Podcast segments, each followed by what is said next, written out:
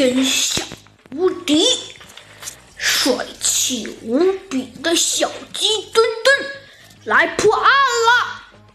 欢迎大家收听《小鸡墩墩探案记》第三十九章：强大的组织二。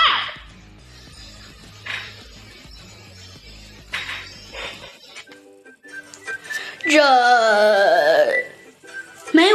院长一下子卡壳了。呃呃，你让我想想。嗯，本设计院的环境优雅。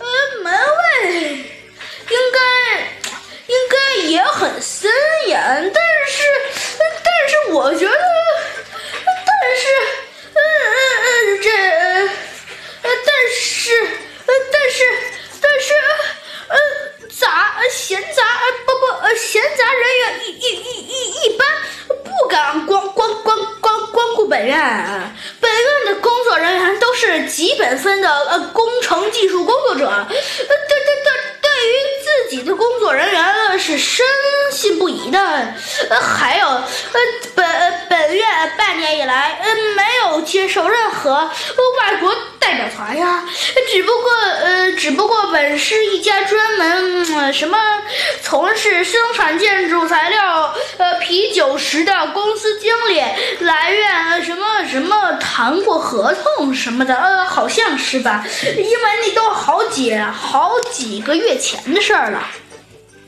嗯，猴子警长和小鸡墩墩好像都对刚刚的没梅花鹿院长说的那句话吸引住了。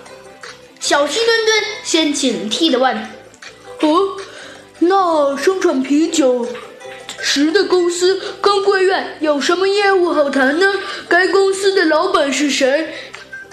梅花鹿院长说：“呃，该公司的老板是白渊先生。呃，当然了，白渊先生就是一只呃白色的很强壮的大灰狼。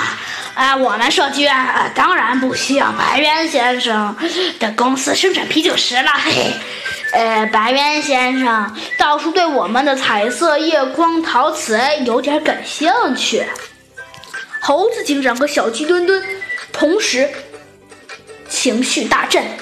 猴子警长肯定地问道：“嗯，那么白渊先生要改建他们的办公大楼，装配彩色夜光陶瓷的幕墙吗？”“啊，不，当然不了。嘿嘿嘿”白渊先生要求我们设计院把呃彩色夜光轴陶瓷的技术呃专利呃全卖给他们。梅花鹿院长摇摇头。呃，天下呃什么东呃什么家伙都有。呃、白渊先生是搞、实业的，他对业务公司、呃、不对，他对、建筑工业一窍不通。为什么一定要购买我们技术呃专利呢？小鸡墩墩和同时和猴子警长对视了一眼，小鸡墩墩冷笑一声说：“哼。”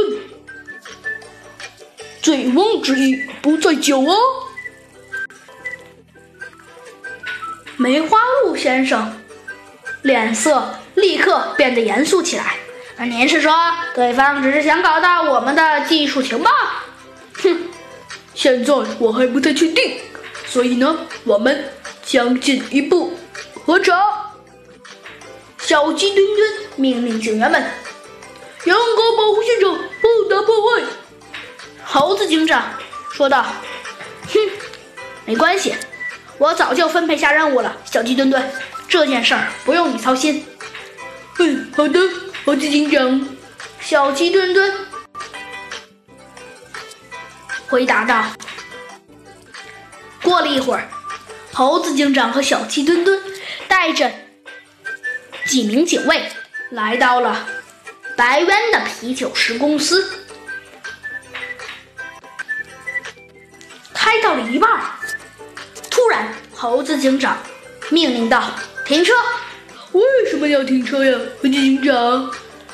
小鸡墩墩依然不解。猴子警长问小鸡墩墩：“你想想，白猿千方百计的想搞到彩色夜光轴陶瓷技术资料，这种资料在他生产啤酒时的公司派不上用场，他一定是以谋取暴利为目的。应该搞到情报后，白渊先生是不是会把这份资料给谁，或者藏在自己的手里，等着我们去搜呢？忽然，小鸡墩墩大声的叫道：“哎，猴子警长，你想一想啊，那个梅花鹿院长他说，这位白渊先生是一只白色、很强壮的狼，那他会不会是破坏者联盟的人呀？”